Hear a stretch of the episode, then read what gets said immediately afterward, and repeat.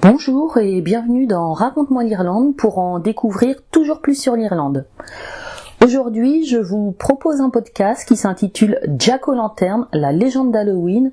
C'est une euh, légende, un conte euh, qui existe en Irlande depuis on ne sait pas quand vraiment. Certains parlent du 19e, 18e, d'autres euh, d'une histoire plus ancienne. moi, j'en ai fait ma version que j'ai écrite et l'extrait que je vais vous conter aujourd'hui, c'est la version qui se trouve dans un ouvrage jeunesse que j'ai publié intitulé simplement Jack o' Lantern, la légende d'Halloween, publié sous Raconte-moi l'Irlande que vous pouvez trouver sur Amazon. Euh, et j'en profite également pour vous rappeler que cet ouvrage fait partie d'une collection Légendes irlandaises et activités. Euh, et c'est le troisième numéro de cette collection. Avant ça, on a la légende de la chaussée des géants et puis Grace O'Malley, la reine pirate irlandaise. Et chaque ouvrage a la spécificité d'être euh, composé de trois parties distinctes euh, d'abord une histoire, donc contée par euh, mes soins, et puis ensuite une partie reportage qui s'attarde sur l'histoire, sur des lieux d'Irlande, sur le folklore, agrémenté de photos, photos originales hein, prises en Irlande, et puis la troisième partie, ce sont des activités que je crée autour de, ces légendes, spécialement pour ces ouvrages-là, euh, des activités ludiques et originales, bien entendu. Donc cet ouvrage Jack O'Lantern, la légende d'Halloween, est composé de trois parties distinctes. L'histoire de Jack O'Lantern, puis le reportage photo pour plonger dans les origines irlandaises d'Halloween jusqu'aux pratiques modernes en Irlande, et puis les activités spécialement conçues autour du thème d'Halloween et de Jack O'Lantern. C'est un ouvrage de 25 pages, tout en couleur, conçu pour plaire aux enfants dès 6 ans, mais qui plaira aussi à leurs adultes qui en apprendront aussi beaucoup sur le sujet. Vous êtes prêts? Alors installez-vous confortablement, je vais vous conter un extrait de cette légende d'Halloween, celle de Jack O'Lantern.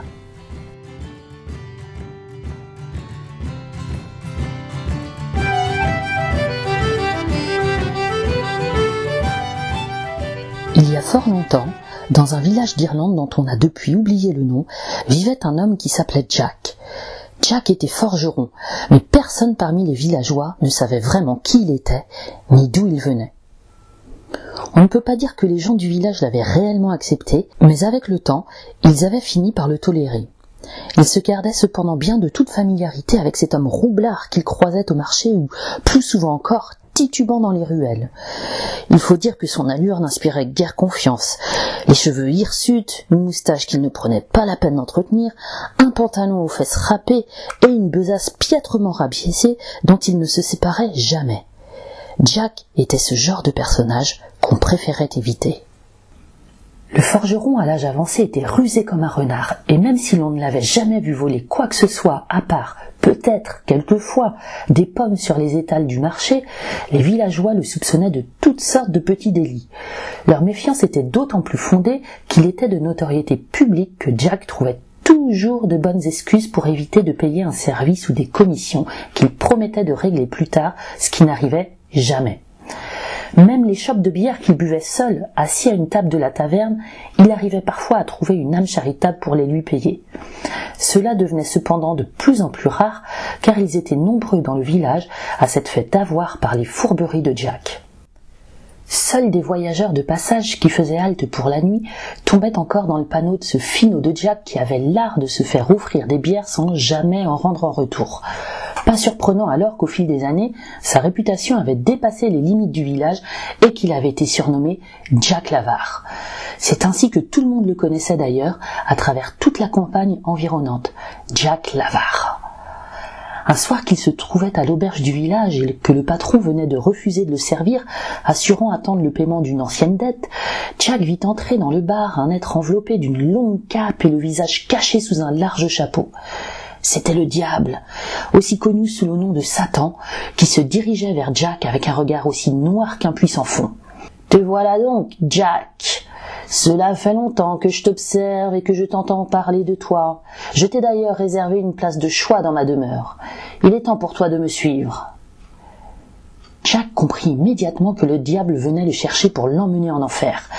Le vieux forgeron ne fut nullement surpris car, après la vie de vice qu'il avait menée, il s'était préparé depuis longtemps à cet instant. Nullement intimidé par celui que tous redoutaient pourtant, Jack tenta de repousser sa fin ultime par une nouvelle fourberie. Si mon heure a sonné, soit. Mais avant que tu n'emmènes mon âme, profitons des joies du monde des vivants et buvons quelques bières ensemble. Je t'invite. Le diable réfléchit un court instant. Mais ayant par définition lui aussi ses travers, il céda à la tentation et accepta. Après tout, autant profiter de l'occasion. Et puis, il n'était pas pressé puisque, de toute façon, Jack passerait ensuite l'éternité en enfer. Jack s'arrangea pour passer commande auprès du patron en prétextant discrètement que la note finale serait au nom de son nouveau compagnon de soirée. Assis à une table, Jack et le diable s'enivrèrent abondamment jusqu'à ce que l'aubergiste annonce la fermeture de l'établissement. Le forgeron fouilla d'abord sa besace, les poches de sa veste, puis celles de son pantalon, avant de s'adresser au diable. Mince Je pensais qu'il me restait de quoi payer la note, mais j'ai dû tout dépenser avant même que tu n'arrives. Après tout, puisque tu es le diable, il te suffirait de te transformer en une pièce de monnaie pour que je puisse payer l'addition, n'est-ce pas? Le diable, sur qui la bière avait vraisemblablement fait son effet, afficha brièvement une moue suspicieuse avant d'acquiescer favorablement. Jack continua. Ensuite, tu pourras reprendre ta forme normale et m'emmener avec toi, euh, comme convenu. Cela semblait tout à fait réalisable, en effet. Le diable attendit que le patron du bar ait le dos tourné pour se transformer en une pièce de monnaie. La chose faite, Jack s'empara du jeton métallique, mais au lieu de se diriger vers le comptoir pour payer, il le glissa immédiatement dans son sac qu'il s'empressa de passer en bandoulière, puis quitta l'établissement. Jack, qui savait qu'il n'était pas le plus saint des hommes, se doutait bien qu'un jour le diable viendrait le chercher. À cette époque, toutes les chaumières étaient équipées de croix pour se protéger du diable qui ne pouvait les trépasser. Mais Jack ne s'était pas contenté d'accrocher une croix au-dessus de la cheminée ou de la porte de sa chambre. Non.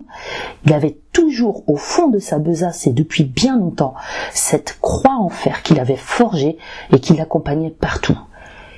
Ainsi plongé au fond de ce sac sous forme de pièce de monnaie, le diable se retrouvera donc coincé, incapable de s'en échapper.